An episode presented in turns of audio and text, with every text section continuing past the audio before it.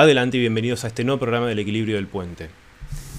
El Señor de los Anillos, de J.R.R. Tolkien, una de las obras literarias más importantes e influyentes del siglo XX sin duda, pero ¿es solamente eso? ¿Es solamente una obra literaria sin más? ¿Es solamente una muy bonita historia o hay algo más dentro de sus páginas? ¿Qué esconde todo lo que allí se plasma?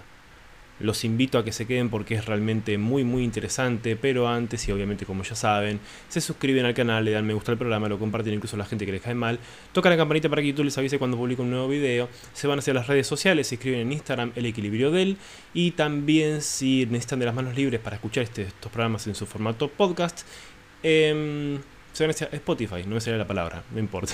28.000 veces lo repetí esto, pero vamos, Spotify donde también pueden escucharlo en su formato podcast, como bien dije, y si ya lo escuchan por allí, tienen un rato libre, se van para YouTube, donde pueden disfrutar del el formato completo. El Señor de los Anillos dijimos y su simbolismo. Hablamos de simbolismo desde el momento en el que abrimos el libro y empezamos a leerlo. El libro comienza, o los libros, porque recordemos que es una trilogía compuesta por La Comunidad del Anillo, Las Dos Torres y El Retorno del Rey, que casualidad una trilogía, eh, comienza directamente con la descripción de los hobbits. Este pueblo de seres diminutos, aburguesados, que viven tranquilamente en su comarca, que no miran hacia el exterior, que están acostumbrados a, ese, a esa especie de presente perpetuo o de pasado continuo, pueden llamarlo como quieras, a ellos no les importa mucho la cuenta del pasado, de lo que vendrá. Ellos quieren vivir para fumar su pipa, comer. Entonces no son, no son pocos, perdón, los que han dicho que era un reflejo de la sociedad eh, inglesa de esa época en la que Tolkien vivió. Pero cuando podemos pasar estas páginas donde se nos cuenta sobre sus gustos, cuenta de los años, las costumbres y todo lo que refiere a los hobbits, directamente comenzamos la historia con el cumpleaños de Bilbo y el kit de la cuestión.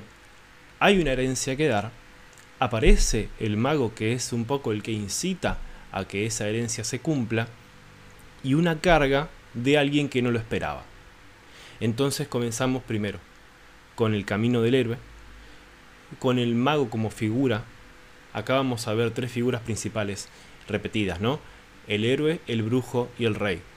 El héroe, que aparece como Frodo, Frodo que recibe, este héroe recibe una carga, que es el anillo, que no, no, no quería, que no la deseaba, que no le interesaba, pero que la acepta.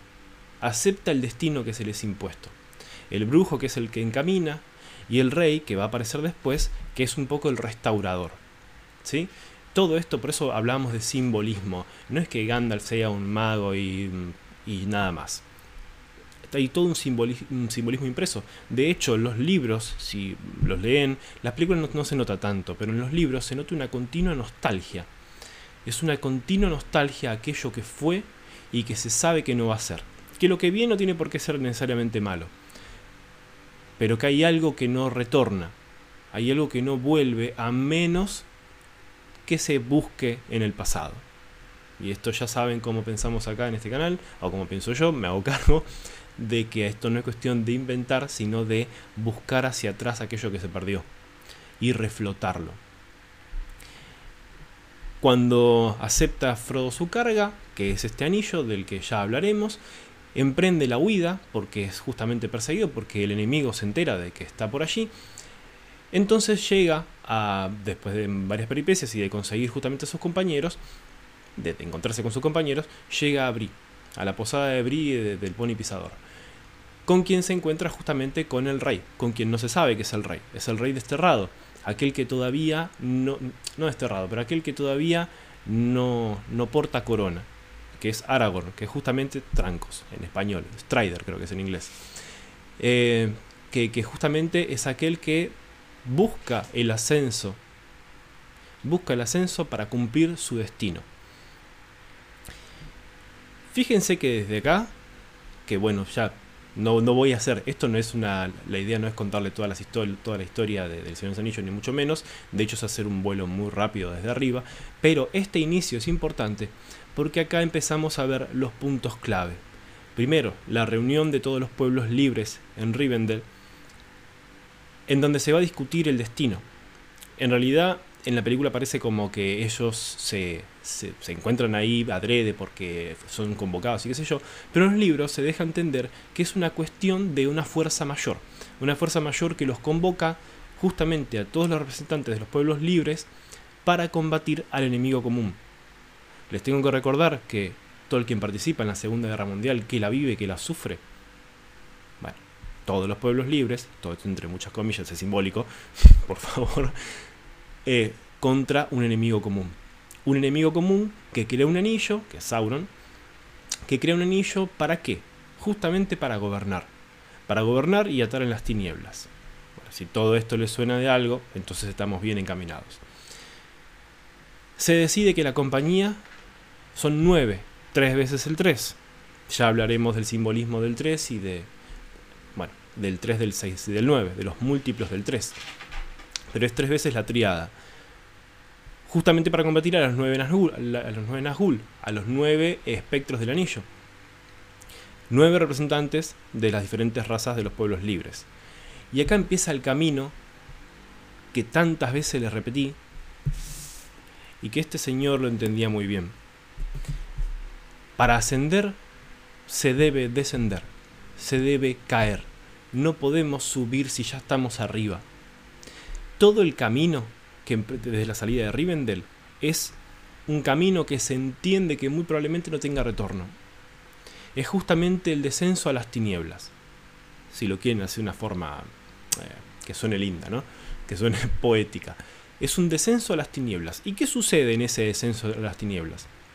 Aclaro que todo esto está contraplado de spoiler, ¿no? Pero digamos, si a esta altura del partido no vieron las películas o no leyeron los libros, pausan, se ven las películas, se ven los libros, se toman un cafecito, como por una semana, y después ven e, este video.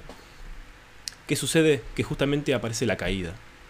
La caída del brujo, la caída de quien, digamos, de Gandalf, de quien se sacrifica por los demás. Gandalf se sacrifica para que los demás sigan. Entonces, teníamos la carga impuesta que se acepta, que se continúa, que por más que no se quiera, se, lleva adelante, y el sacrificio en pos de un bien mayor. El sacrificio en cualquier cultura que ustedes quieran recorrer a, todo, a lo largo del tiempo y de la, de la historia y del espacio, tiene el sacrificio como, como ese momento de limpieza, como eso de yo pongo esto porque sé que lo pierdo pero consigo algo más grande. Y qué mayor sacrificio que el de uno mismo. Gandalf se sacrifica y nuevamente sucede lo que les decía de la Divina Comedia de Dante. No es que lo haya creado él, es que justamente son los arquetipos, que justamente son esas cosas que se repiten en nosotros mismos y que las llevamos por, por dentro. Gandalf cae ahí en Casa Doom, en las minas de Moria, cae, pelea contra el Balrog, pero en esa pelea asciende. Va ascendiendo, va ascendiendo, va ascendiendo hasta que llega a la cima de la montaña. Y en esa cima muere. Ahora bien, muere, pero como él no cumple su misión, a los tres días renace como Gandalf el Blanco. En realidad es investido, ¿no? ¿Le suena conocido eso? El sacrificio, los tres días, el, el renacimiento, ¿sí? la resurrección. Ya es ser investido como blanco, como el sabio, como el, como el grande, Nada de todo esto es casual, por eso yo los invito, si, en algún momento puede iniciarme de paciencia, porque entiendo que hay mucha gente a la que le puede costar, principalmente el comienzo de la comunidad del anillo, a leer estos libros, porque por algo, por algo son lo que son y por algo pesan como pesan. Si seguimos, para, no hacer este video larguísimo, nuevamente continúa el camino en ese descenso, ¿no? ese descenso, o sea, ese camino hacia las tinieblas que se nota que no tiene retorno. Es un, es un camino de vida. Hay que ir y destruir el anillo en la casa del enemigo. Bueno, en, las tierras, ¿no? Obviamente. Listo, entonces yo sé que no puedo volver. Yo sé que me sacrifico en pos de algo más grande. En ese camino aparecen justamente las tentaciones. En el caso de Boromir, que cree que, que usando el anillo, que podría ser capaz de usar el anillo, puede restaurar el orden y puede gobernar supuestamente para bien, entonces es consumido por ese deseo y cae justamente por ser consumido, por permitirse consumir. Existe la disolución y los diferentes caminos. Existe la figura de Smigol, de, de Gollum, que es justamente ese ser que está tan, tan consumido y tan dominado, pero que al mismo tiempo tiene un, un papel que cumplir al final, y que Gandalf lo entiende muy bien.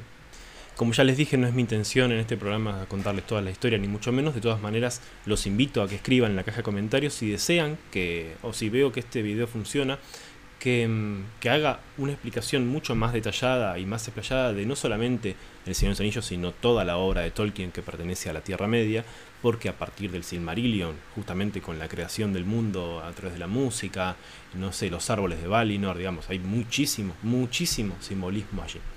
Si les interesa, lo dejan acá escrito, acá, abajo escrito, y, le damos para adelante en otro video.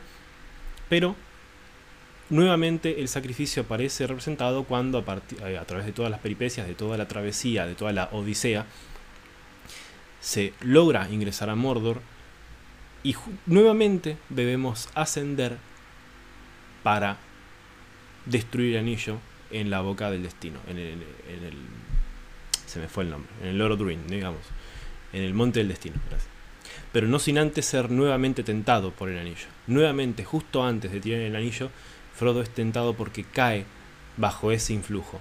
Pero ese es Migol, quien, nuevamente por la tentación, pero como una especie de redención, si se quiere, ¿no? Por arriba, le corta el anillo del dedo, digamos, le corta el dedo directamente a Frodo y cae a, a la lava y así se termina todo.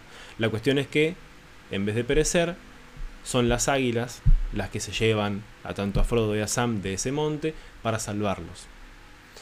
Previo a eso, que nuevamente decíamos el tema del sacrificio, como había que ganar tiempo para que Frodo y Sam pudieran llegar, se arma la última la última campaña, que es a las puertas de Mordor de la tierra de, de Sauron, justamente para enfrentarlos sabiendo que no había vuelta atrás, sabiendo de que esa batalla era perdida porque contaban con todas las desventajas había así por haber, pero así todo van y así todo ganan el tiempo que necesitan.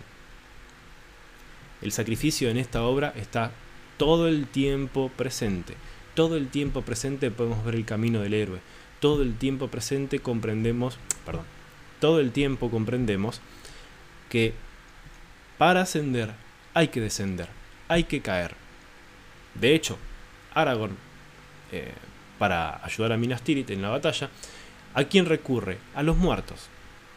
Recurre a aquellos que quedaron con una condena por no haber hecho lo que tenían que hacer antes, o por haber actuado como actuaron. Y justamente después de poder cumplir su redención, son liberados.